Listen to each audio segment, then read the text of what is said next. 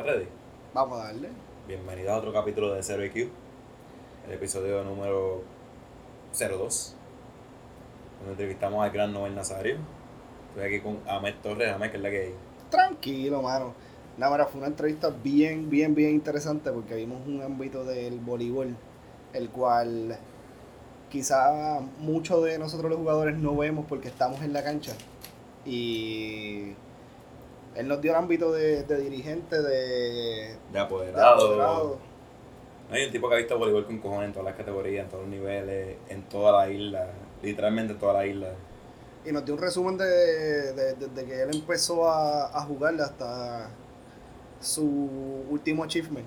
en- Oye, y lo, lo que está viendo es el futuro del deporte en Puerto Rico. Pero nada, gente, esperemos que, que les guste este capítulo. Eh, la página de Zero IQ está Está en On- construcción. eh, under construction. Ya mismo van a tener la página de, de Zero IQ por ahí. Di tus redes. Ahí pueden buscar en Twitter y en Instagram como Dani DBO. A mí en Twitter, Instagram y Snapchat. Si quieren ver mi personaje de marido maltratante como Socotroco, Normando, Normando Río. Normando Río. Igual. Malmando, Malmando Río. Normando Río. So, nada, gente, espero que les guste. Aquí está Cero IQ. Y le ponemos una musiquita por aquí. Tinky, tinky. A lo último. Damex y Caballerex. Estamos con ustedes con un apoderado de categorías menores en Pitirre, en Vaquero, en San Juan Voleibol Club. Una innumerada cantidad de campeonatos. Apoderado de la Liga Puertorriqueña de Voleibol con los Conquistadores y con los Pitirres de Guaynabo, con dos campeonatos en la costilla. Director técnico del mejor torneo de voleibol en Puerto Rico, la Liga Puertorriqueña de Voleibol. Con su último, último campeonato en la categoría de 18 años en Houston, Texas, con el San Juan Voleibol Club. Y un atleta nacional del domino, Noel Nazario. Noel, ¿cómo te sientes la noche de hoy? Gracias, muy bien. ¿Y ¿Qué ustedes también? ¿Qué piensas de ese resumen? De ese intro. Me encanta. De ese resumen porque, porque es, ra- fue rápido. O sea, hay, Rápido y suficiente. hay mucho de qué hablar. So. Pero vamos, vamos a darle, vamos a darle las preguntas porque lo que venimos a hablar es aquí de ti, no de nosotros. Muy bien. Venga. Noel, ¿cuándo fue la primera vez que te pusiste en una cancha? Uf. Pero tú, o sea, para la primera vez. Sí, tú, no antes del voleibol. tú. Exacto. La, la primera vez tu encuentro con el deporte. Como a los 10 o 11 años. ¿Cuánto? Eh, Diga, señor, pero ¿En dónde? En Villa España, en Bayamón. En Villa España, en Bayamón. básquet. En el baloncesto, por supuesto. Baloncesto, sí, porque ahí ahí era, la guerrilla. era guerrilla. Era guerrilla y era. Por supuesto, como empieza todo el mundo, en la cancha de la organización. Eh, o sea, pues no era algo organizado, era algo No, era cocina. cocinita. ¿Y de ahí seguiste jugando baloncesto o...? Sí, de ahí seguí jugando baloncesto, cocina, en la organización empezaron a hacer un torneo organizado, también participé. Y eventualmente donde estudiaba, hice los equipos varsity. Podemos, podemos, de, podemos de preguntar dónde estudiaste. En el colegio La Salle, en Bayamón. El colegio La Salle en Bayamón. Y te voy a preguntar, tú estudiando en la Salle, una escuela que es, que es de varones, ¿eso aumentó la competitividad? Eh, La competitividad tuya, porque tú has hecho tanto, has ganado tantos torneos, y que ser compet- en competitivo en esa el época no pensaba en eso. No había... era no- más bien divertirnos. jugar. Era un colegio de varones nada más. So, la testosterona no era un factor en, en quién era el más caballo ni nada. Eh, no, te diría que no. Yo entré ahí en séptimo grado. Y entonces ya cuando estaba en décimo, once y doce, pues ya me interesaban los deportes. Y jugábamos handball contra una pared. Handball. Cada vez que teníamos. A matarse allí. A matarnos. Eso es así. Y una pregunta, tú estudiaste, estudio, has estudiado Quijote, y tú lo viste jugando cuando estaba en la escuela. Cuando él, él se graduó, me parece que en el año 75, no estoy seguro. Yo me gradué en el 82, o sea que en un momento yo era grados menores y él estaba ya en cuarto año. O sea, que tuviste alto rendimiento en el deporte desde, desde que Sí, estabas en la escuela. Salle en ese momento era una potencia, ¿verdad? En el baloncesto, junto con el Colegio Marista, con el Colegio La Merced. Y efectivamente vi atletas de alto renombre, recuerdo así, Héctor Lanzó, posterior a Quijote, Mario, eh, Ángel Cestero, lo dirigía Fraser Costa, que en ese momento dirigía a los Titanes de Morovi, fueron campeones, Mario Borler, Mario Sánchez. Eh, o sea que había una tradición grande en la escuela del baloncesto. Toda esa gente estudia ahí en la Salle. Sí.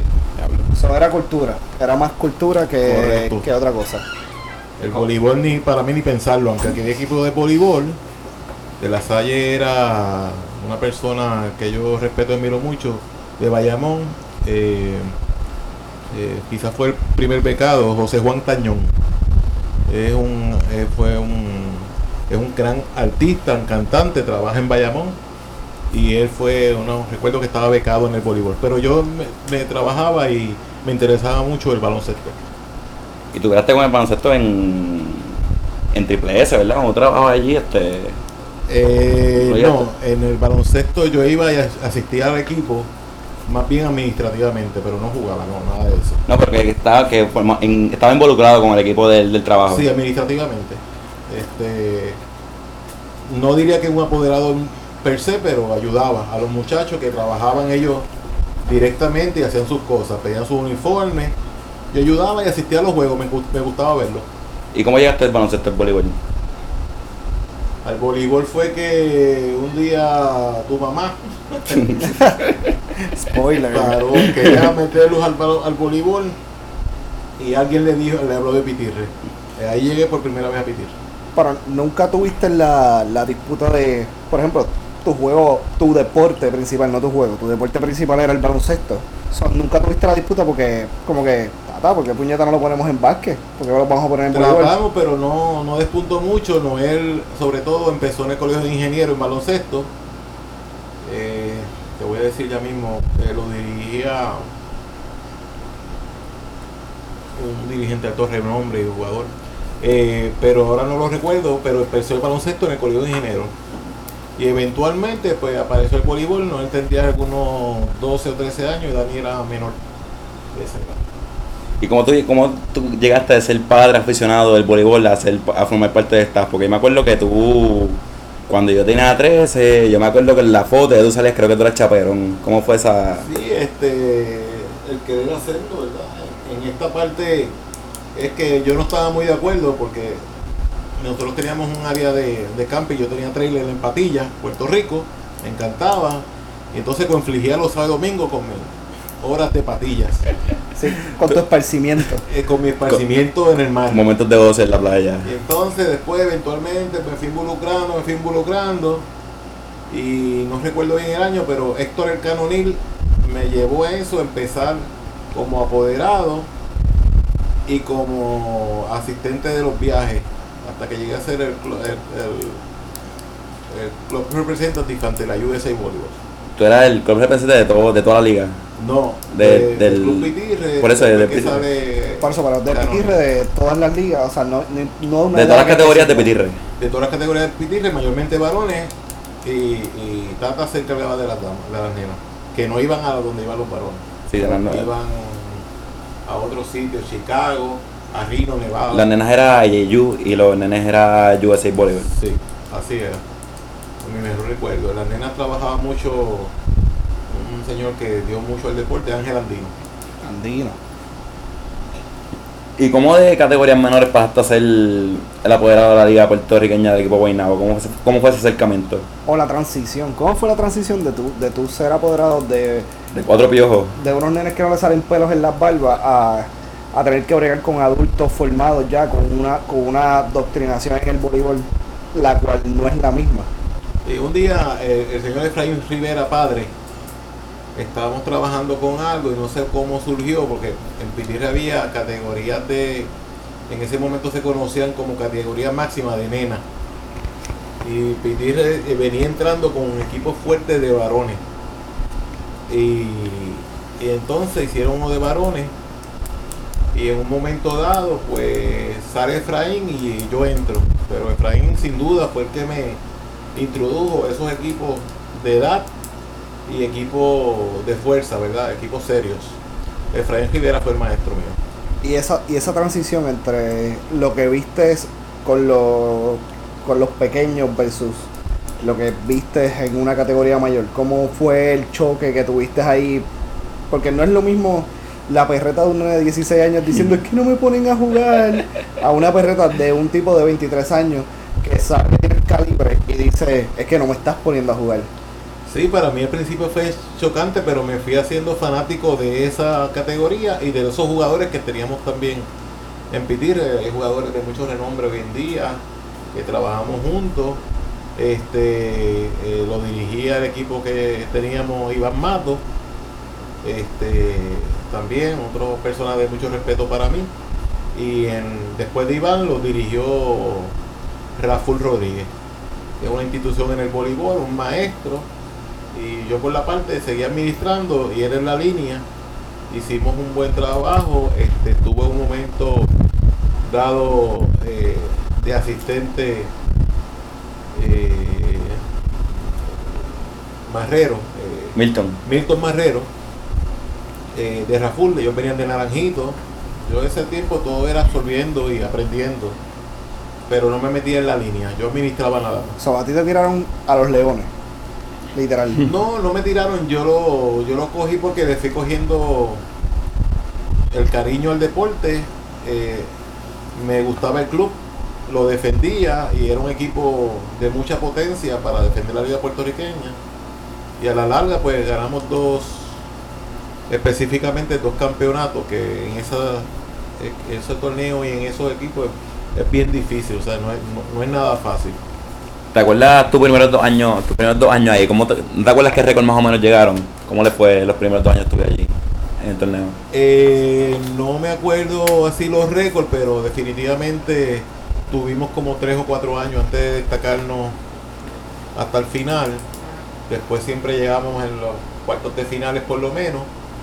Pero tengo una anécdota que nosotros tardamos quizás dos temporadas en ganarle un solo juego a Corozal. Ah, yo me acuerdo cuando estaba chino. Miriam. Corozal era, él era, él era, era el imperio en Era ese un, momento. eh, fácilmente deben haber ganado tres, cuatro campeonatos al hilo. Nosotros tuvimos dos años para ganarle un solo juego. Este, o sea, dos temporadas. Y recuerdo bien esa, esa persona que estaba ahí, entre ellos a Neudi, este, Aguja, Abdel, eh, Pichón. Pichón, eh, el chino, Pérez. Hablamos de esa cancha en Corozal cuando íbamos por allá arriba. Sí, ellos tenían una buena organización, doña Miriam, la apoderada, llevaba eso muy bien. Eh, organizaba la franquicia, pagaba bien. Y la verdad el caso es que los muchachos tenían, todos eran locales, eh, reconocidos de allí. Y eso los unía, venían jugando juntos de pequeños.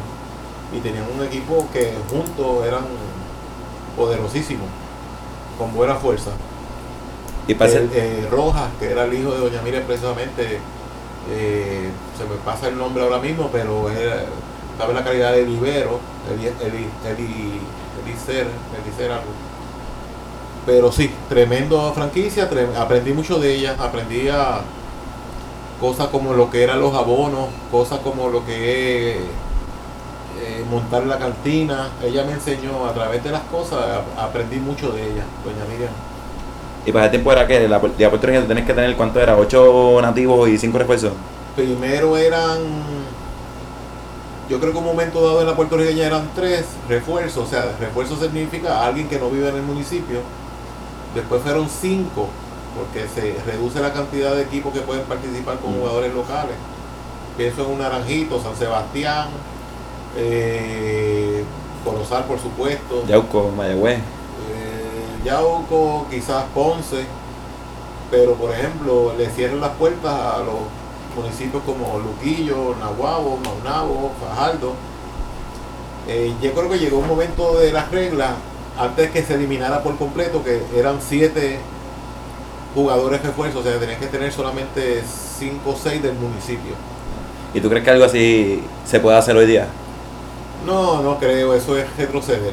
Ahora es- la línea es abrir está todo el Abrir el mundo. torneo, se reducen las trampas, los intentos de trampa de que fulano vive en tal sitio, eh, o es la casa de la abuela paterna o tía, de la, La hermana. chilla. del- Sí, tienes que buscar menos el chanchú y más buscar la calidad Sí. de jugador. De hecho, eso, eso fue lo que hizo en el 2015, me parece que fue, que se abrió la liga y vinieron los equipos muy poderosos, con mucha fanaticada, usando originalmente, fíjate, la, la regla de nativos, como hizo Naranjito, como hizo Corozal. Mm. Eh, así fue que esas dos franquicias llegaron, volvieron para, para la Liga Puertorriqueña porque no tenían. Eh, no, no, no, en ese año en particular no tenían superior y se rompieron un montón de récords ese año en, en esas franquicias en particular con la casualidad literalmente del deporte que llegaron a la final esos dos equipos. Mira, yo tengo aquí una pregunta, porque cuando tú eres apoderado con esa regla y todas las cosas, te voy a dar una lista de los jugadores que tú tenías. Tú tuviste a Enrique Escalante, Sí, Ángel de la Cruz, sí, Pablo Guzmán, sí. Ezequiel Cruz. Dimar López, Fernando Morales. Como en ese tiempo cuando tú tienes un equipo que no es como ahora, que se paga, que cualquier zángano cobra 100, 120 pesos por juego. Como en ese tiempo tú le puedes a un- una persona de calibre mundial, te va a pagar 20 pesos por juego y se apuntaban. ¿Cómo tú reclutabas a esos jugadores? Porque era el sala, él era el salary cap, era lo que se le pagaba al jugador. Sí, acuérdate que eso, ¿verdad? Acuérdate, no, yo, yo te informo. En el primer equipo que yo participé de liderazgo se pagaba 20 dólares, desde el más jovencito hasta el más veterano. Y amigos llamaron amigos. Y, y has dicho eso y muchos más. Recuerdo a nuestros amigos de Osvaldo, este, Fernando Barrón. Eh, Si se fueron los que, se me, que me ocurrieron, pero. Sí, muchos más que eso que estuvieron, ¿verdad? Eh, al frente, ¿verdad? De estos equipos de José Coco. Fue de, de los primeros equipos, el primer equipo que tú tuviste. Y ahí estaba dirigiendo Iván y Luigi. Saludos Luigi, que lo Luigi. vi hoy almorzando. Luis Scooter. Luigi Scooter. Este, ellos dirigían esos equipos. Eh, y otros más que, que quizás eh, otros que abandonaron el equipo porque estaban estudiando tanto como medicina. Y, y teníamos una- un equipo para guerrear con Bayamón por ejemplo. Esos eran de equipos eh, rivales y, y la verdad el caso es que hacían unos encuentros extraordinarios Eso, ¿Esos jugadores llegaban a ti o ustedes tenían que, como director de, de Pitirre o dirigente, según tu equipo de trabajo que tenías, tenías que escautear? Ir a reclutar. No, ellos llegaban. Y es como todo, unos invitan a otros. Y cuando vienes a ver, pues un trayado abierto. Iván tenía esa, esa tarea de escoger el mejor equipo. Y gente que están actualmente trabajando, como pienso en Alexander Robles, que fueron, este, eh, Pipo, Joao. eh, Pi- Pipo, Joao, correcto, Joao Girón, Ese fue de los últimos equipos que tú tuviste. Tuviste hasta. Sí, este, yo estaba en el equipo que fue campeón, el último. Ese fue el último año. Ese fue el último año, ¿verdad? Sí. Eh, y muchos otros, y muchos otros, eh, Jorge Otero, dos Jorge Oteros diferentes. Eh, Efraín Rivera, por supuesto, yo era fanático de Efraín, Caballo. obviamente. Eh, So, podemos, eh, Luis Machicote. Luis Fe Machicote, El mismo Daniel Erazo, que ahora mismo está metido en la política. Dani Erazo, este, un abogado, eh, Luis Fe también abogado hoy día. Eh, no, es, es un sinnúmero de jugadores que a través de los años ellos llegaron y se quedaron. so, podemos decir que el, el poder de convocatoria que tenía el club era mucho más que el de reclutar. So, el, el, el tú decir que ibas a jugar con Pitirres categoría superior, o sea, puertorriqueña superior, porque no es superior, era mucho más potente que el poder de convocatoria. Si- simplemente necesitaban decir que había un tryout abierto para que personas de ese calibre llegaran. Sí. So, Ustedes eran que los no- Patriots.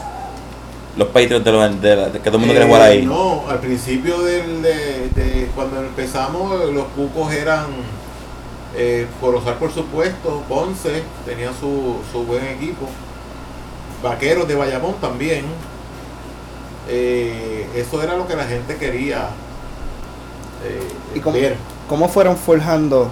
Moca, ah, los, Lares, rebel- los rebeldes Moca. sí, los rebeldes de Moca, Lares, este, y nosotros pues a la larga del tiempo tuvimos jóvenes prospectos como Néstor, eh, también estuvo Jorge Justicia, ese también estudió medicina posteriormente, y gente que eventualmente fueron saliendo del club y subiendo a eso. Pablo Guzmán desde joven con nosotros jugaba en vaquero y jugaba también en las categorías de Pitirre. Eh, tuvimos a eh, eh, muchacho de, de Guaynabo que ahora es comentarista, Eh, sí. Ah, Acevedo. A Gaby Acevedo, Julio Gabriel Acevedo, también estuvo con nosotros. Ah, que él estuvo en la, él estuvo en la selección también con Chamaquito. Sí, antes de jugar la Universidad, este, no jugó puertorriqueña, pero jugaba en otros equipos con nosotros. Eh, como tal, en ese tiempo había una regla ridícula, que era que si jugaste superior primero no podías jugar por liga puertorriqueña. Ah, Otra no regla, regla restrictiva. Lo que pasa es que cuando vamos a la historia, en la liga puertorriqueña se crea para que no, para aquellos pueblos que no tenían franquicias de superior. Era una, era una, era una liga de desarrollo. Literalmente sí, y era una, una liga donde había la persona que lo, que lo creó, ¿verdad? Frankie Santana, saludos a, a todos allá en Guayama.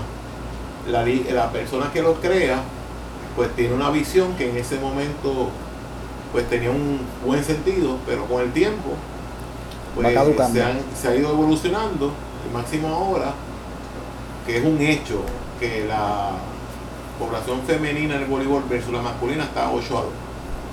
O sea que los varones son muchos menos varones en categorías menores subiendo versus la categoría femenina.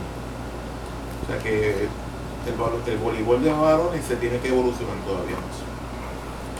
¿Y tú crees que te está ayudando eso? Bueno, tú estás ayudando sí, porque tú estás trayendo el equipo, equipos para las Marías. Y eso fue una, una experiencia enorme, empezando porque en Las Marías el alcalde y la asamblea municipal asistían a todos los juegos.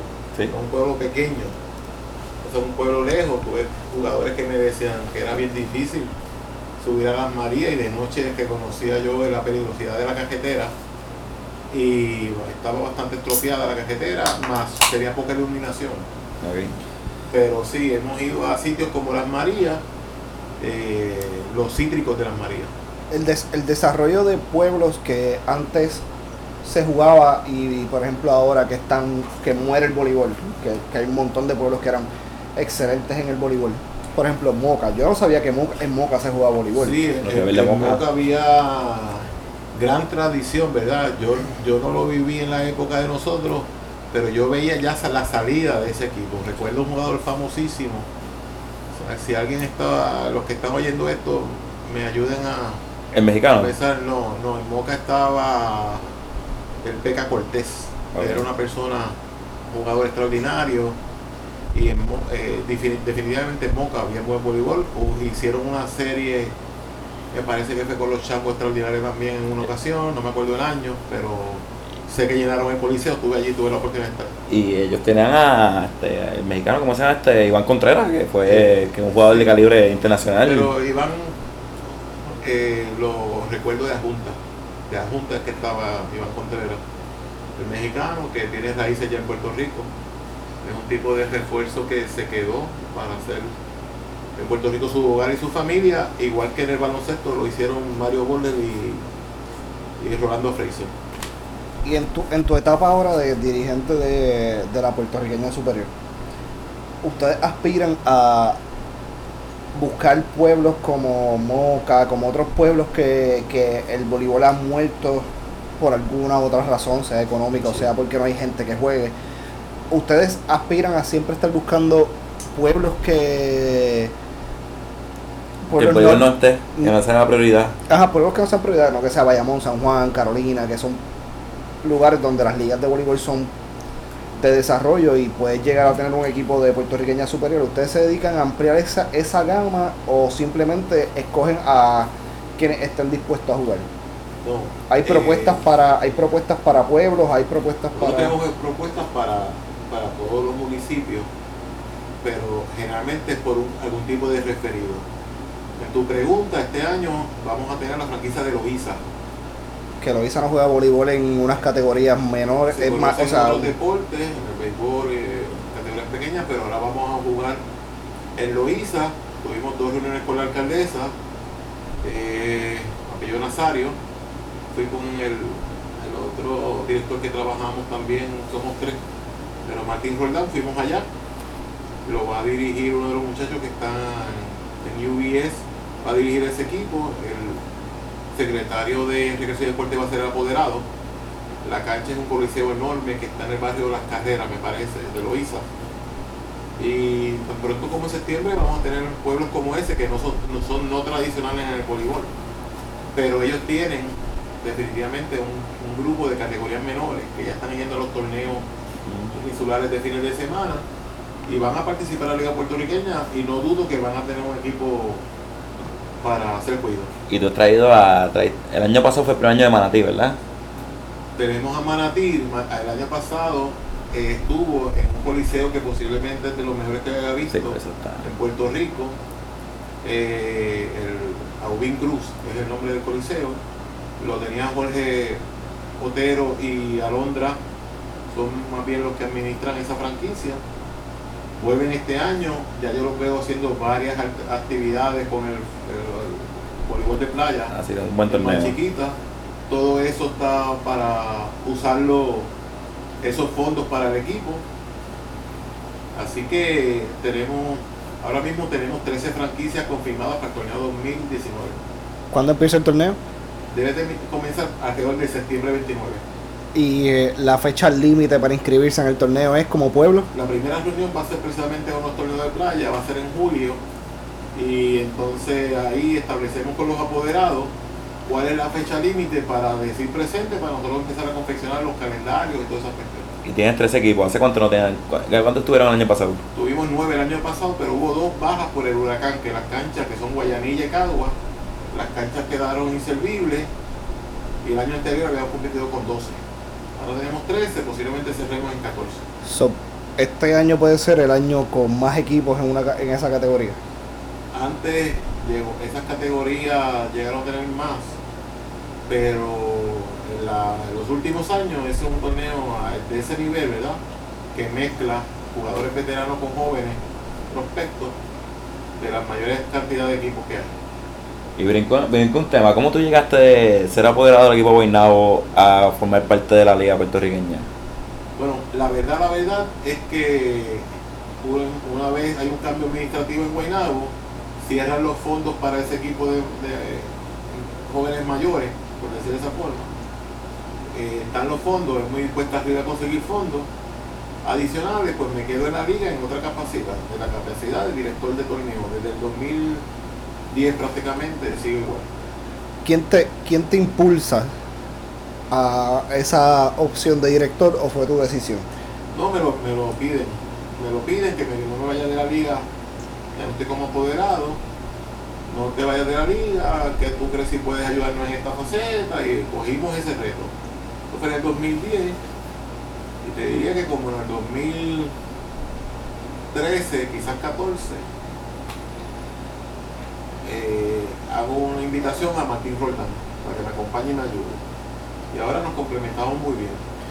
So, eh, entraste por una petición y fuiste creando tu equipo de trabajo. Sí, eh, esa es la parte más difícil, crear un equipo que se mantenga, porque lo difícil de toda esta gestión y de muchos deportistas que hay en Puerto Rico, muchos, es que esto es pro bono, como dicen.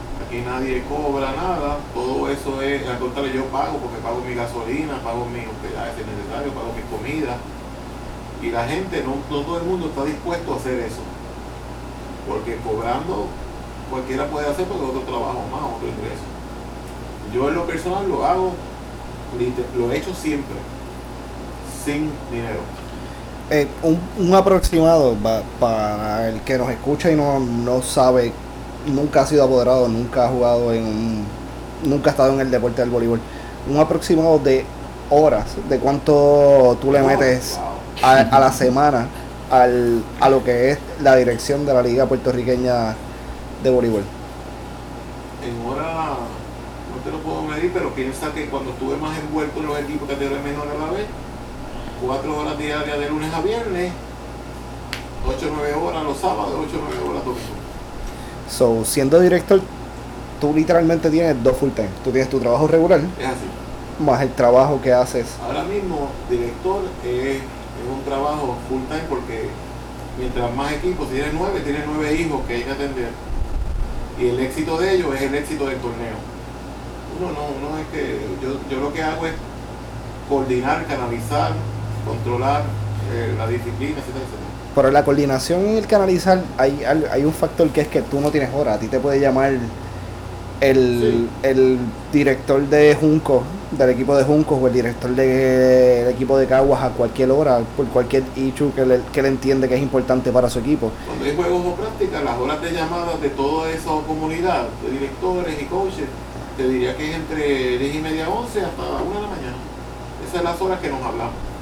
Porque generalmente tienen prácticas de 8 a 10, 10 y media.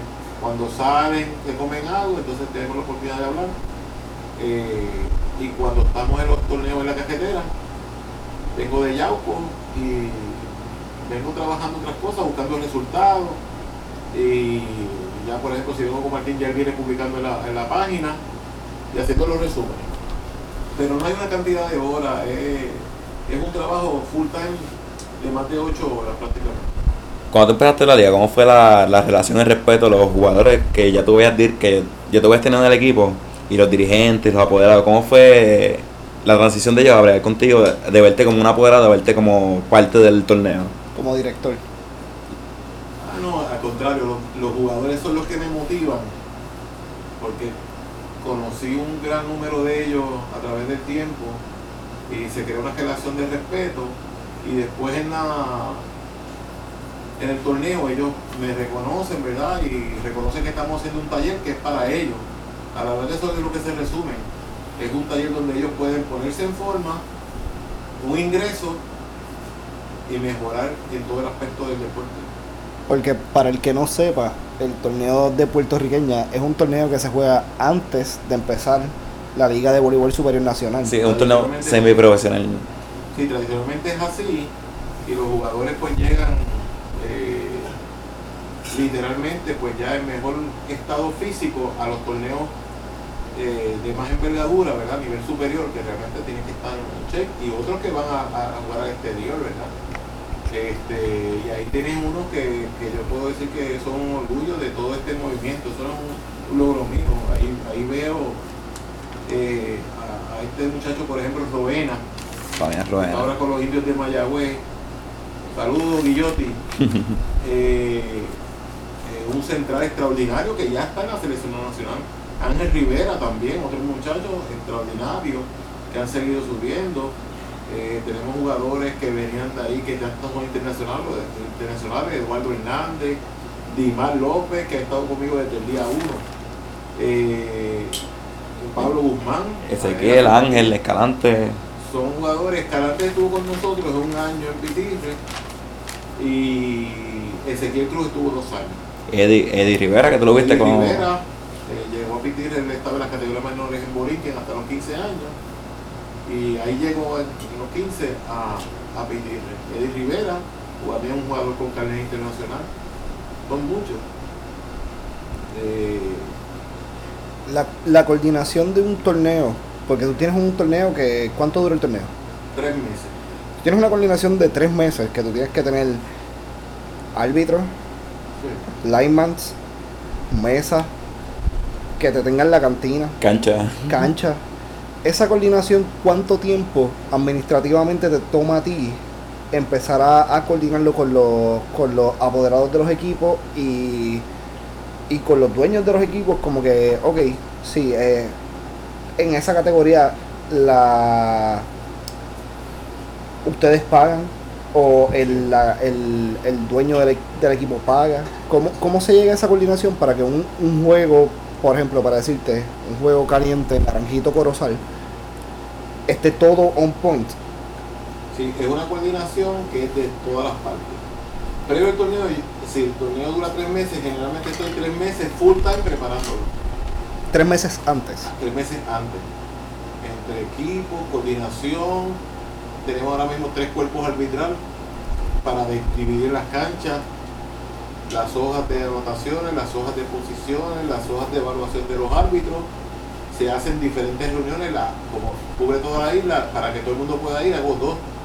Las repito, una un ejemplo en Cagua y una en Mayagüez, una en Ponce y una en Arecibo, para que todas las áreas puedan asistir a las reuniones, porque es fuerte traer una persona un miércoles a una reunión en San Juan. A- alguien de Ponce a las 6 de la tarde Sí, tener al- tenerlo en los San Juan. sábados, pero aún así la hacemos doble. Pues, por lo menos va a haber tres reuniones antes. Se hace un sorteo también, eso es una sola reunión, un sorteo de jugadores. Eh, que expli- ya- explícale, a la- por ejemplo, para las personas que no saben de voleibol, ¿qué, ¿en qué consiste el sorteo de, de jugadores? Si hay una franqui- franquicia que pide un receso administra- administrativo, o sea, no puede jugar esta semana, este año porque la cancha está destrozada, esos jugadores van a un, lo que se llama un pote y se hace un sorteo para los demás equipos de manera que pueda escoger alguno de esos jugadores para sus filas por un año. El resto, el, que- el jugador que no escojan queda libre para firmar con el quiera. El jugador que es escogido tiene un tiempo para firmar con el equipo. La clave es que si el año próximo el equipo que recesó regresa, ese jugador tiene que regresar a las filas del jugador del equipo donde estaba. Ese es el riesgo. Eso es lo que sería un sorteo, que tradicionalmente, y hasta ahora, los que trabajaron el año pasado, los equipos, ninguno pidió receso. O ninguno ha dado indicio de pedir un receso. Así que posiblemente este año no tengamos. Entonces, cuando tú tienes una plantilla de hasta 14 y tienes 13 jugadoras, fíjate, fíjate el andamiaje que lleva esto, nada más en jugadores, en árbitros, en técnicos, eh, en estadísticos. estadísticos. Es, una, es un andamiaje total. ¿La federación tiene estadísticos de ustedes o ustedes usan los mismos estadísticos que, que se contratan? Sí, los estadísticos es algo que tenemos que mejorar, porque tenemos que usar los mismos estadísticos que tiene la federación, porque no, no hay mucho o no se dan nuevos talleres para ir sumando estadísticos. Entonces usamos eh, parte, ¿verdad? Cuando tenemos estadísticos, usamos el grupo que lo dirige eh, Neila, eh, y entonces había- ella nos ayuda también en mantener la tabla de anotaciones. Las puntuaciones son cuatro niveles, eh, puntos adquiridos, seis ganados, seis perdidos, juego ganado, perdido, promedio y, y el por ciento. Sobre la estructura de la puertorriqueña superior es ultra similar a lo que es el voleibol superior nacional. Es correcto. Y yo me- Eh, es, bien, es bien parecido la estructura. Te diría que hay equipos como Naranjito Colosal, que hay mucha gente que no distingue uno del otro. Y a veces creen que nosotros somos, en la Liga Puertorriqueña, el equipo, el torneo de superior de la federación. Ciertamente nosotros usamos muchos jugadores que participan en el torneo de la federación. Pero la federación pues tiene su lugar, es la que rige el deporte en Puerto Rico y nosotros estamos afiliados a ellos y usamos las reglas y recomendaciones que nos dan. Pero los jugadores son bien compartidos entre ambas ligas. ¿Y cómo es su relación con la federación? Porque yo imagino que ustedes tienen que cuadrar la fecha, seguimos los Sí. jugadores, los torneos internacionales. ¿Cómo es la relación de ustedes con...? Pues yo hablo directamente con el presidente, con el doctor Trabanco, nos hablamos por teléfono y de vez en cuando nos reunimos para efectos de fecha y avales del torneo, porque el torneo tiene que ser avalado por la federación, incluyendo la fecha. Porque ustedes están bajo la sombrilla de la federación. Por esto está- estamos afiliados y avalados por la, la federación, afiliados a la federación y nuestros torneos están avalados por la federación. Y en caso de, por ejemplo, un Ángel Pérez, que es un jugador de alto calibre, de alto costo para el voleibol superior nacional, desea jugar en la federación de ustedes, él tiene que pedir un release al voleibol superior nacional o a su equipo en el voleibol superior nacional para jugar con Es ustedes. correcto, hay dos tipos de relevo para estos jugadores. Primero tiene que haber un relevo del apoderado de superior si es que el jugador está en las ocho reservas que tiene derecho. Si está ahí, necesita un aval del apoderado o del director, eh, el gerente general del equipo. Entonces, aquellos jugadores que pertenecen a la escuadra nacional, el presidente de la federación nos tiene que dar el permiso para que participe en el torneo. So, si el jugador es elite so, y juega en un equipo de voleibol superior nacional y en, un e- y en la selección nacional de Puerto Rico, tiene que tener dos avales para poder jugar la categoría que Correcto, ustedes juegan. recibe dos permisos. Uno de su equipo de superior, porque obviamente es una reserva ese jugador, y de la Federación Nacional para eh, tiene que dar un, un permiso también. Recuerda que la federación, por ejemplo, en este verano tienen varias actividades, creo que tienen tres torneos. Pues entonces tiene que haber un aval para que ellos puedan participar en el torneo de la, de la Liga Puertorriqueña. Sí, porque vienen incluidos lesiones, muchas cosas que, que ellos, Sí. que ellos quieren evitar. Hay, hay- el riesgo de lesiones existe. No solamente en un juego, caminando en la cancha, este, en la escalera. Puede ser muchas cosas Sí, en la ducha. en la ducha. Para eso todos los equipos pues, tienen que tener un seguro contra accidentes que va a proteger los intereses de ese jugador. Pero sí, a la pregunta, necesita todo jugador de superior reservado, necesita un aval de su apoderado. ¿Has pensado volver a ser apoderado de algún equipo, ya sea superior o...? Sí, pues sí, lo hemos pensado. Lo he Sí. pensado y lo he compartido con otra persona y lo hemos pensado. Lo que pasa es que hay que ver la inversión que hay que hacer con un equipo de superior que es mucho más grande de lo que la gente piensa. Y eso es- hay que llevarlo a números. No es la pasión. Eso literalmente hay que llevarlo a números. Es, un, es una andamiaje mucho más complejo. Este, y no sé si han observado la poca asistencia relativamente La hablando. La forma que tiene el- el- un equipo de superior para hacer un presupuesto, obviamente tenemos auspicios y abonos, y obviamente está la entrada y la cantina. El estacionamiento generalmente es del municipio. O sea que en el- si tú en entrada no haces la cuota para que consuman en la cantina, pues tienes, vas a tener unos problemas económicos serios. Si empieza a caer en pérdida. Sí. Ya hoy en día los municipios no pueden aportar las cantidades que se aportaron en, en- en años anteriores porque no hay dinero en los municipios. Aparte que están bajo la mira de la Junta de Control Fiscal también y tienen que justificar los gastos. Y cuando le digan, vamos a entrar un equipo aquí, como que, ajá, ¿para qué? ¿no? Y so, o so, tendría un equipo de voleibol superior nacional. eh, tiene que vivir de los auspicios. Tienes que vivir de los auspicios, pero no te creas que llamas hoy en día y alguien te da 30 mil dólares. No por eso. Y siendo, y siendo tú tratando de coger una un equipo nuevo de apoderados, tendrías ese reto de como que sí, yo tengo estos 12 bambalanes aquí que tienen potencial, pero como no es reconocido, ningún ningún auspiciador te va a dar eh, 30 mil dólares por ese equipo. Ni 30 ni menos. Eh, pudiera, pudiera ser un equipo que ahora mismo yo llamo unos jugadores que conozco que no jueguen superior porque si están reservados no los puedo tocar. Eh, eh, es más complejo que eso, ¿sabes? La gente es fácil, yo los veo criticando a los que están jugando ahora mismo y te tengo que decir que de, la- de los bleachers es un mamey. Lo primero que critica tiene que ir a la cancha y apoyar y no es entrar gratis, es pagar el, el dinero de la cancha y consumir. Este, porque es fácil criticar, pero ahora verlo por, por Facebook. Facebook Live que Eh, sí, así cualquiera. Y, y me molesta lo, lo- aquellos fanáticos, ¿verdad? Que, que critican y hablan. Yo respeto a todos los apoderados porque hacen un esfuerzo sabiendo que ellos no van a hacerse ricos ni van a hacer dinero con eso. Y la verdad del caso es que la mayoría de las personas que conozco tienen pérdida. Tú puedes hacer algo al final y empatar, quizás si llegas a una final. si te tocara escoger un pueblo para ser apoderado de un equipo de voleibol superior nacional, ¿qué pueblo escogerías? Uh, esa es fuerte. Excelente pregunta. Sí. Actualmente conociendo que no tenga que no tenga literalmente un equipo actualmente, me iría por Bayamón, tocaría las puertas en Bayamón. Y Bayamón tiene la fanática también de los vaqueros de Bayamón en baloncesto, que Sí, ellos tienen una fanaticada, tienen facilidades, el alcalde son personas serias, ¿verdad? Su padre y el que está ahora lleva unos cuantos años, son personas que, que realmente creen en eso. Yo conocía a, al, al papá eh, cuando yo era un Boy Scout y nos ayudó muchísimo a, a la tropa para hacer unos proyectos de escucha águila.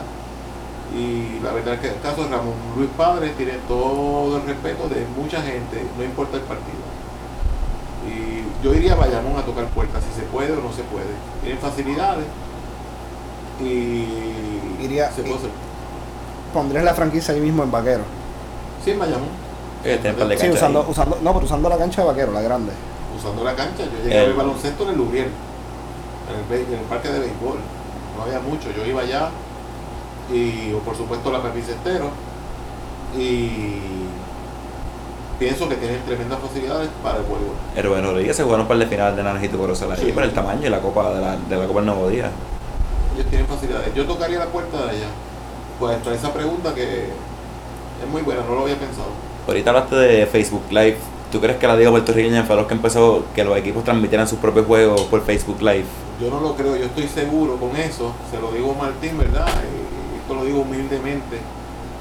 El señor Martín Roldán empezó a transmitir los juegos Facebook desde su celular. Con el tiempo no le daba la batería, terminaba de, tenía que transmitir, terminar de transmitir. Un, dos, un, dos, A tres sets. Sí, este, empezaron las críticas.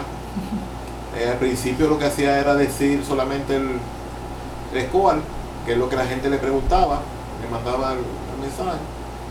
Y ya hoy en día lo narra con sus defectos y virtudes. Usa eh, stand para poner las, las cámaras. Lo narra. Y usa también este, extensiones y todas cuestiones de eso.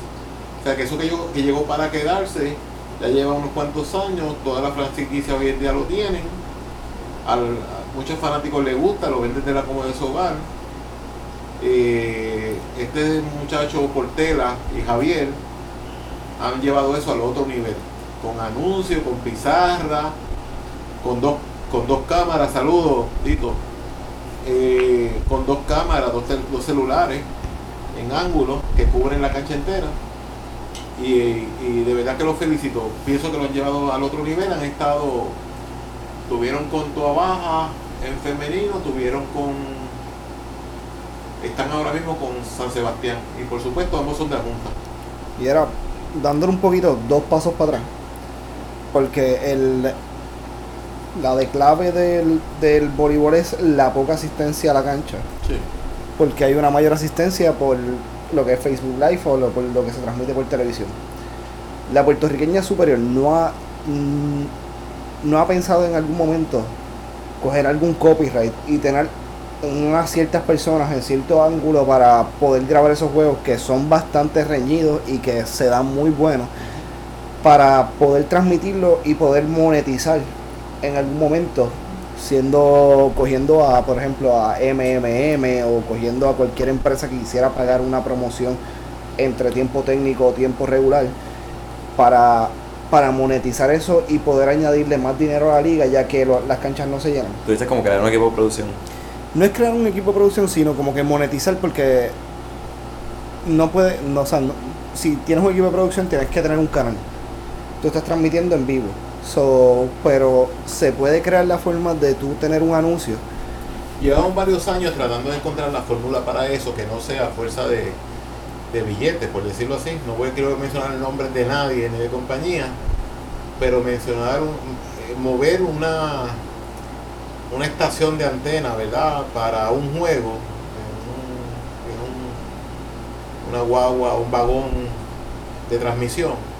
Eso nada más debe estar cerca de los 10 mil dólares por juego. no por, por evento. ¿Sabes? Va, va para El juego alta y eso, la guagua nada más, sin, con- sin contar el talento, la producción, los directores, camarógrafos, o sea que es costoso. Sino, pero uh, saliéndonos de lo tradicional, de lo que ya la gente no ve televisión porque tú estás mucho más tiempo en el tapón y en el trabajo que estando en tu casa. Usando la tecnología, la, la categoría puertorriqueña se piensa mover hacia eso o simplemente piensa seguir atrayendo al jugador per se, al fanático per se, disculpa, el fanático per se a la cancha. Esto es un debate que puede, podemos estar horas. Cada, cada, cada ángulo tiene su fanaticada. Por ejemplo, yo pienso que la televisión atrae al fanático. Lo atrae. Hay gente que entiende que si lo ve por televisión, el, la- el fanático no va a ir a la cancha. Que es- ese es mi pensar. Yo opino diferente. Originalmente cuando se dirigía en la federación utilizaron la, tele- la televisión y, y aprendí algo. La gente le gusta verse en televisión. Esa es mi opinión. Pues nosotros estamos tratando de llevar por un canal que sea accesible a todos. Por ejemplo, eh, Guapa 2 los juegos específicos, juegos que, que la gente espera, que tengan mucha fanaticada, porque créeme, hay mucha gente de, fuera de Puerto Rico que está pendiente a eso y los ven, y los ven por las redes. Sí, yo lo he visto por Facebook Live, que de momento saludos de Orlando. y saludos de New Jersey y todas esas cuestiones. Pero eh, es costoso y tenemos que hacer una inversión y vender unos anuncios y una serie de cosas. Eh, es fácil también, y eso tengo que dárselo, decir, ah, no están transmitiendo los juegos, es que es una produ- producción costosa. En prime time, eh, para no decir que va a transmitir un juego en diferido, porque la gente ya no lo quiere ver, porque ahora hoy en día lo ve y ve los resultados eh, en, en el momento, ¿verdad? Real time. Pero la verdad, la verdad, eh, queremos hacerlo que se vean fijos por televisión, quizá el juego de la semana, el sábado, el viernes, para que la gente se vea. No, y ahora mismo con, con lo que hay en Netflix y toda la cosa, toda la cosa, la gente no un martes no va a estar pendiente a eso. Sí, este, Es mejor verlo en el teléfono que tú estés scrolleando y ves Facebook, ah, mira el juego y lo ponen. en la liga tratamos de evitar los juegos los lunes y martes y miércoles inclusive, para dejar los juegos jueves, viernes, sábado, domingo, que es lo que está haciendo ahora mismo también el superior.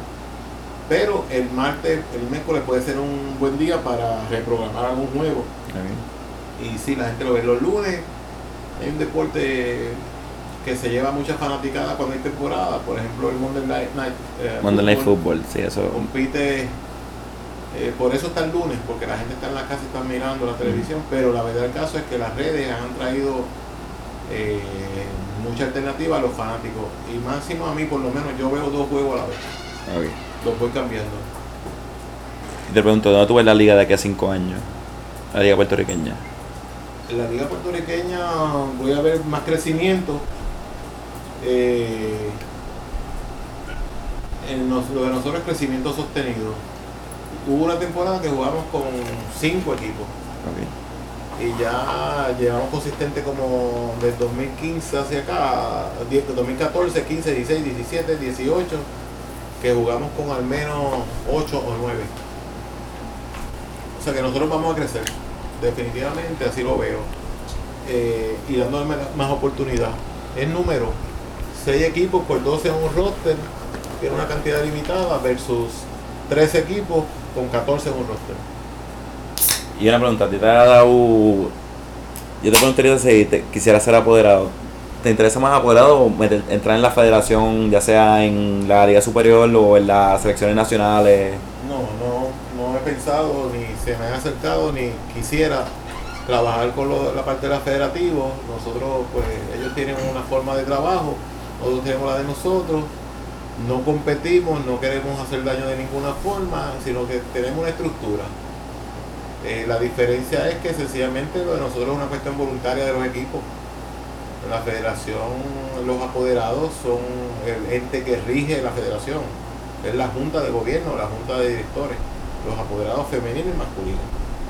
La liga puertorriqueña no es así, todo el mundo tiene la misma oportunidad de voz y voto, se toman decisiones en mayoría y, estamos ahí porque queremos el deporte, porque quieres participar en una liga que, que te va a dar eh, un rendimiento de torneo competitivo, sin duda alguna.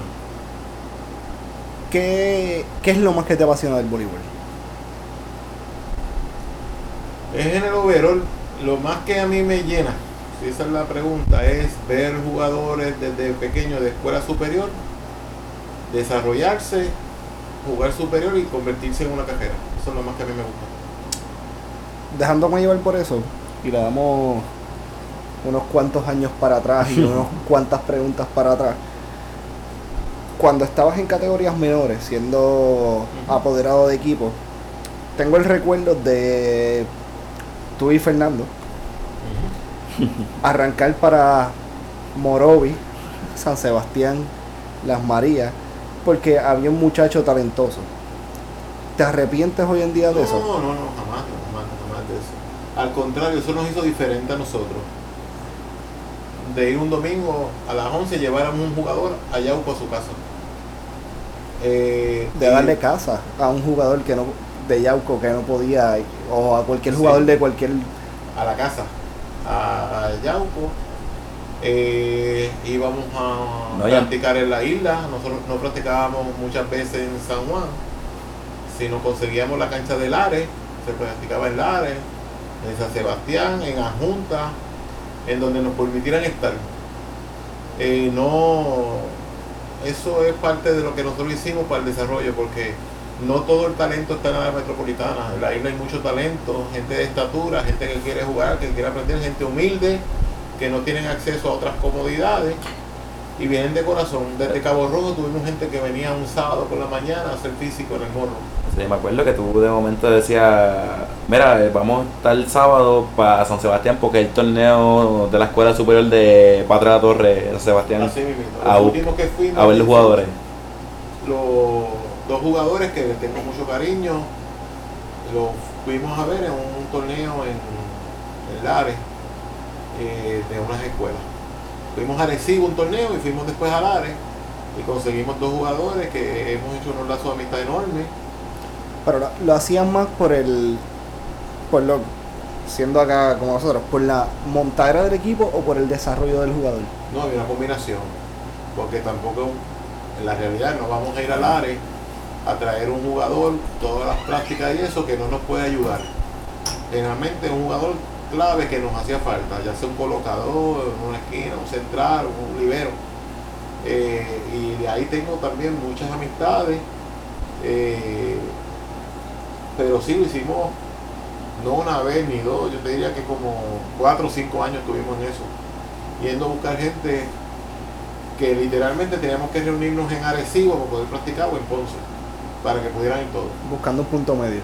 Buscando un punto medio conseguíamos una cancha y nos quedábamos hacia over- overnight, si no viajábamos dos días. Con todo lo que lleva eso de desayuno, almuerzo, comida, gastos, Gasolina, peaje. gasolina, este, ducha, para poder practicar y pues, técnicamente tener en un fin de semana tres prácticas. Dos prácticas de, de cancha y una práctica de físico en un fin de semana. Volviendo al tema, si fueras apoderado de un equipo de, de la Liga de Voleibol Superior Nacional, ya dijiste que habría, abrirías las puertas de Bayamón. Tocaría la puerta en Bayamón. ¿A quién, escogería, ¿A quién escogerías como tu cuerpo técnico? Esa es una pregunta difícil, pero tendría que ver los contratos con, que tienen estos caballeros que conozco eh, con sus respectivos equipos. No, bueno, va- vamos, a hacer, vamos a irnos hipotéticos. O sea, si fueras a ser el director, ahora mismo eres el director de la franquicia del Voleibol Superior Nacional de Bayamón y tienes que escoger tu cuerpo técnico, ¿quién sería tu cuerpo técnico ideal? Mandiel tenía que estar entre ellos, Mandiel Rivera, Jerry de Jesús, que precisamente esos dos están en Junco, y, de- y sin duda Fernando Rivera Fernando Rivera para eh, dirigir el equipo. para asistencia.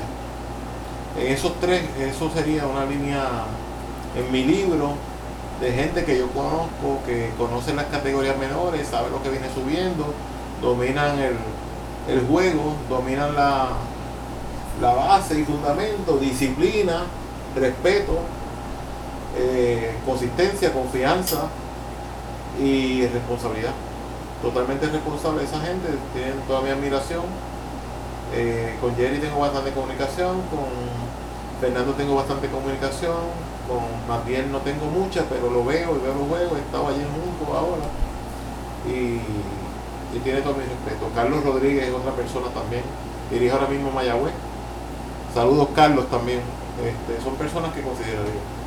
Viejo, ¿tú crees que tú has cambiado el voleibol en Puerto Rico? No, ¿No? he cambiado vida a través del voleibol en Puerto Rico. Gente que estaban en la calle y le buscamos una algo que hacer y empezaron a desarrollarse, a despuntar. Y a eso es que me dedico, a sacar hombres de la calle, muchachos que se van a convertir en hombres. Pero no, eh, hay mucha gente en el voleibol que ha hecho cosas más grandes y cosas más significativas. Pero tú entiendes que el, por ejemplo, un Raful, que hay reglas en el voleibol que se hicieron él. para él, es, es notable, pero él tú sacar este a esta persona de donde estaba y llevarla a ser un jugador elite, no es un cambio en el voleibol. Sí, es un cambio en el pueblo, le hace falta, ¿verdad? Más gente de bien en Puerto Rico.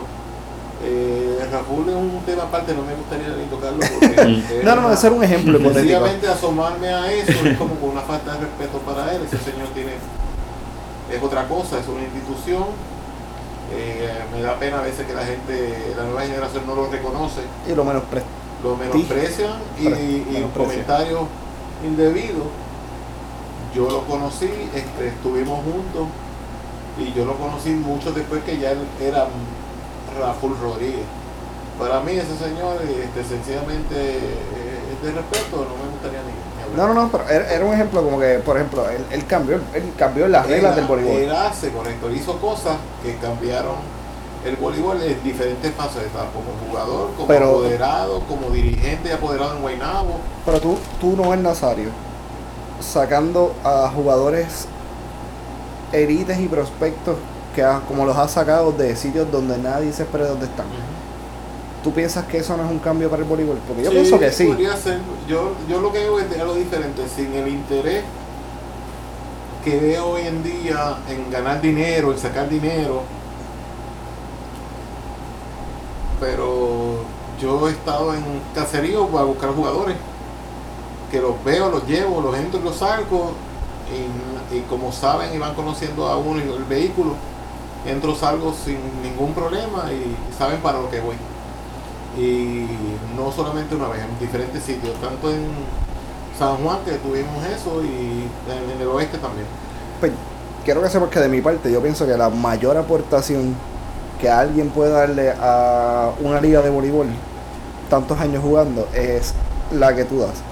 Porque el tú crear equipos o hacer equipos no vale la pena. Tú creaste jugadores, tú sacaste Sí. de lo mejor lo mejor. Te agradezco esas palabras, pero se hace con otra motivación, eso sale. Eh, y le aplico, aplicaba disciplina, pero con respeto y cariño. Y le explicaba el por qué. Hay indisciplinados que no hay quien los controle, pues tú no puedes estar aquí, o sea, tú no puedes estar aquí. Eh, pero el que se el que entró al proceso para esperar los resultados lo logró. Y no solamente siendo un tremendo jugador, sino un profesional. Y aquí un caso cercano tenemos, ustedes lo conocen, psicólogo, este Charlie Gutiérrez, un tremendo jugador, ayudamos, sus papás son tremendas personas, somos amigos, y yo me orgullo- me de eso.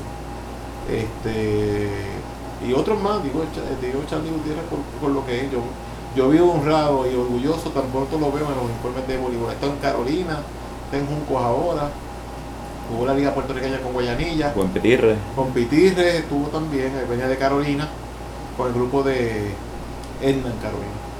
Edna y todos esos muchachos que estaban de allá. Ahora está la nueva generación de categorías menores. ¿Cómo tú ves la- los chamacos que van subiendo ahora? Porque ahora lo que se ve es voleibol, tengo que verme lindo, tengo que pelear, no es como antes que nosotros, tú nos llevas a una guerrilla en las piedras, nosotros con 16 años a jugar un domingo un chorro loco. Eso ya no se ve. ¿Cómo tú ves el futuro de eso? Me sorprende, es una cosa que un tema que yo tengo en mi opinión personal, no quiero ofender a la gente, pero tenemos jugadores acostumbrados ahora al aire acondicionado, a que mami me da el Gatorade, a rodillera, a no quiero jugar en esta cancha, Sí, si no es tabloncillo no juego. eh, sí, unas exigencias a edades cortas que si bien son saludables, por el tabloncillo, por otras cosas, pero los jugadores que más conozco y más respeto le tengo, yo nunca los vi pidiéndole la jodiera a la mamá, ni un Gatorade. Eh, yo creo que los torneos de salón han desvirtuado el jugador curtido eh, y eso se ve en otros torneos como la LAI. Los jugadores hoy día de la LAI no son los jugadores de hace 10 años de la LAI. Que pasa es que ahora también está el término estrellita, porque ahora todos son una estrellita. No, yo juego donde yo quiera. Antes eso no era así. Sí, eh, eso se ve en los clubes, que antes realmente vi jugadores que eh, representaban un club o un color. Ellos eran orgullosos y sabías que no importa lo que tú hagas, iba a jugar voy a pensar del club de vaqueros de Bayamón. Eh, o del club que sea, de Caguas, Criollito, Criollita, eh, por supuesto Pitirre, Borinquen, que tiene una gran tradición, ¿verdad? Gente que Era un orgullo tú ponerte esa camisa que de dije la unos pitirra en el pecho. Correcto. Ya no. Ahora juegan de cualquiera, este, lo El que mejor observo, postor. mon- sí, mon- equipos montados, no hay desarrollo y, y creo que en ese sentido las nenas lo están superando mucho por la madurez y los varones no me gusta, no me gusta lo que veo, que ahora los torneos de la montaña, saludos Iván Jiménez allá en la montaña, en Lares, haciendo trabajo desde abajo. No quieren ir a esos torneos de, por ejemplo, la montaña, donde son en canchas de municipios, que no hay aire, no hay nada, no hay otro- otros lujos, por decirlo así, sino voleibol puro. Y yo creo en eso. Felicidades a todos los que van a eso. Chori en Yauco, eh, Chori tiene todo mi respeto a las categorías menores, el mismo Fernando, la gente que están haciendo trabajo allá en Sendebol, el teniente Elvin. Eh, son gente que hacen voleibol desde abajo, donde se muele el vidrio, no con equipos montados. Y, y- hay muchos como los que estoy diciendo, no- digo ejemplos que me vienen a la mente, pero hay mucha gente fajado abajo sacando gente para, la, para el deporte. Viejo, y para ir cerrando, este, ¿qué tú cambiarías de la liga? Ya sea liga superior, categorías menores, liga puertorriqueña, ¿qué tú cambiarías para, para llegar al, para elevar el nivel de voleibol en Puerto Rico en un futuro?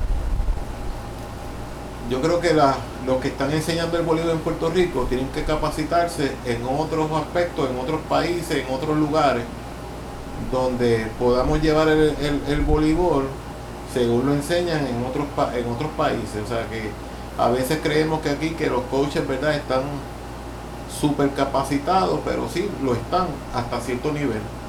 Pero el mundo se ha achicado y todo el que ve el voleibol internacional pues ve esos equipos tan poderosos en países, torneos en países que quién pensaría que Irán de estar en los primeros 10 del mundo. Échalo como está bien duro. Eh, sí, este ¿quién pensaría eso? Que nadie viajaría a Irán de los que yo conozco, pero tienen de los mejores programas o selecciones nacionales del mundo. Nosotros tenemos que empezar a pensar cómo se cómo se ve el mundo. Hay gente que ha tratado aquí, pero la gente es resistente a los cambios. Y si entonces si queremos traer juventud a las selecciones, pues critican. Si dejamos a los que están, critican. Y critican y critican, pero no hacen. Un saludito para todas esas personas que no hacen nada y critican.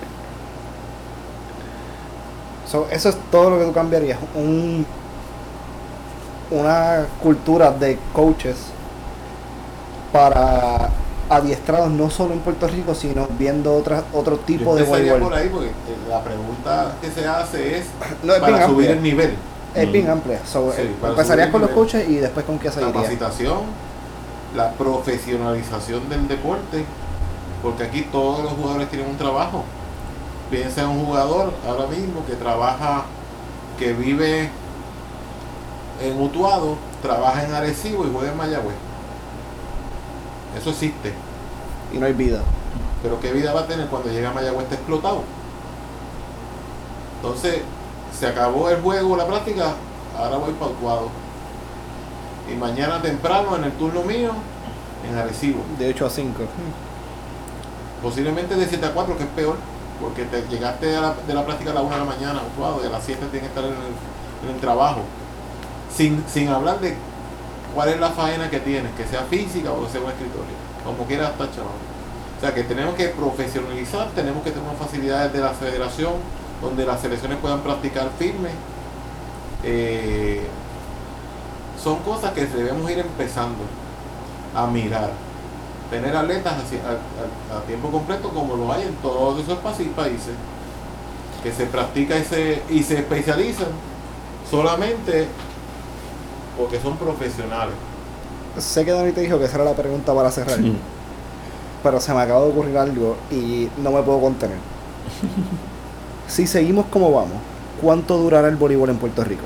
No me atrevo a decir eso, pero hay que seguir esforzándose. Yo no quiero que desaparezca. Sin embargo, te tengo que decir que el torneo que estamos viendo ahora mismo de, de masculino está competi- competitivo. Los equipos tienen que jugar toda la noche para ganar. No puedes decir a quién va a ganar. Y eso le gusta a la gente. Aunque sea repetitivo, que son cuatro juegos con cada equipo. La verdad, la verdad es que está parejo.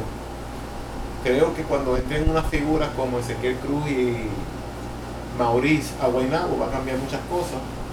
Creo que cuando Ángel Pérez entre a San Sebastián va a cambiar otras cosas. Y van a mejorar los equipos. Eh, pero la verdad el caso es que yo no quiero que desaparezca si cuando llegue el momento que hayan tres o cuatro equipos nada más para, para jugar, pues ahí se perdió todo. No podemos dejar que pase eso. Los directivos tienen una ardua labor por, por cómo atraer apoderados interesados que estén dispuestos a meter un dinero e invertirlo para que las franquicias, franquicias sigan creciendo. Si el apoderado no tiene el interés o las fa- facilidades económicas, no puede depender del municipio. Así que yo espero no ver ese día en los próximos años, pero la tendencia es que ahora mismo, porque un equipo se añadió, que sumó el sexto, hubo torneo, que fue Junco. Si por uno hubo torneo. Por uno que entró, hubo torneo, dos que iban a participar salieron con adjunta y toda baja, y, y hubo torneo porque hubo un sexto equipo, que pensaron que era un relleno y nos hemos dado cuenta que no lo es. Los segundos, ¿verdad? Eh, sí, tiene un triunfo importante. Este, mismo Yauco el año pasado ganó un solo partido, que fue Naranjito. Ya ha superado por mucho eso. Es un dirigente que está empezando en la nivel.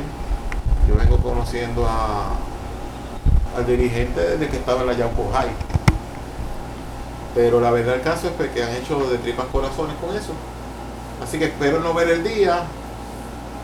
Eh, no depende de los jugadores, no depende de otros factores, depende de las puertas que se le abran a un apoderado para que tengan interés de someter un equipo al, al proceso. Bueno, Noel, de parte mía, de Amel Torres, muchas gracias por esta conversación porque para mí estuvo bien en la gran puta. Cabrona. bien cabrona. Pues gracias a ustedes. Veo, si alguien quiere buscar la liga, ¿cómo conseguir la liga? ¿Alguna red social? algún lado? ¿Dónde pueden buscar la información de la liga? Importante la página, la página de Facebook de nosotros, Liga, de Puerto- Liga Puertorriqueña de Voleibol. Eh, está en la página de las redes sociales, Martín Roldán está encargado de eso, a mi teléfono también lo personal, Noel Nazario, me pueden buscar en el Facebook también y enviarnos mensajes, todos bienvenidos. Torneo comienza en la semana de septiembre 29 eh, para terminar en diciembre, la primera semana de diciembre. Y el deadline para añadir un equipo. Lo van a decir los apoderados en la reunión de julio. Ok, pues les informamos cuándo es el deadline por si acaso hay algún equipo que se quiera añadir. Y nada, gracias por estar aquí en Ser IQ. Muchas gracias. Sergio, ¿qué tú crees, ¿qué tú crees de ese nombre? Me gusta. Gracias a ustedes, que estén bien. Hasta la próxima.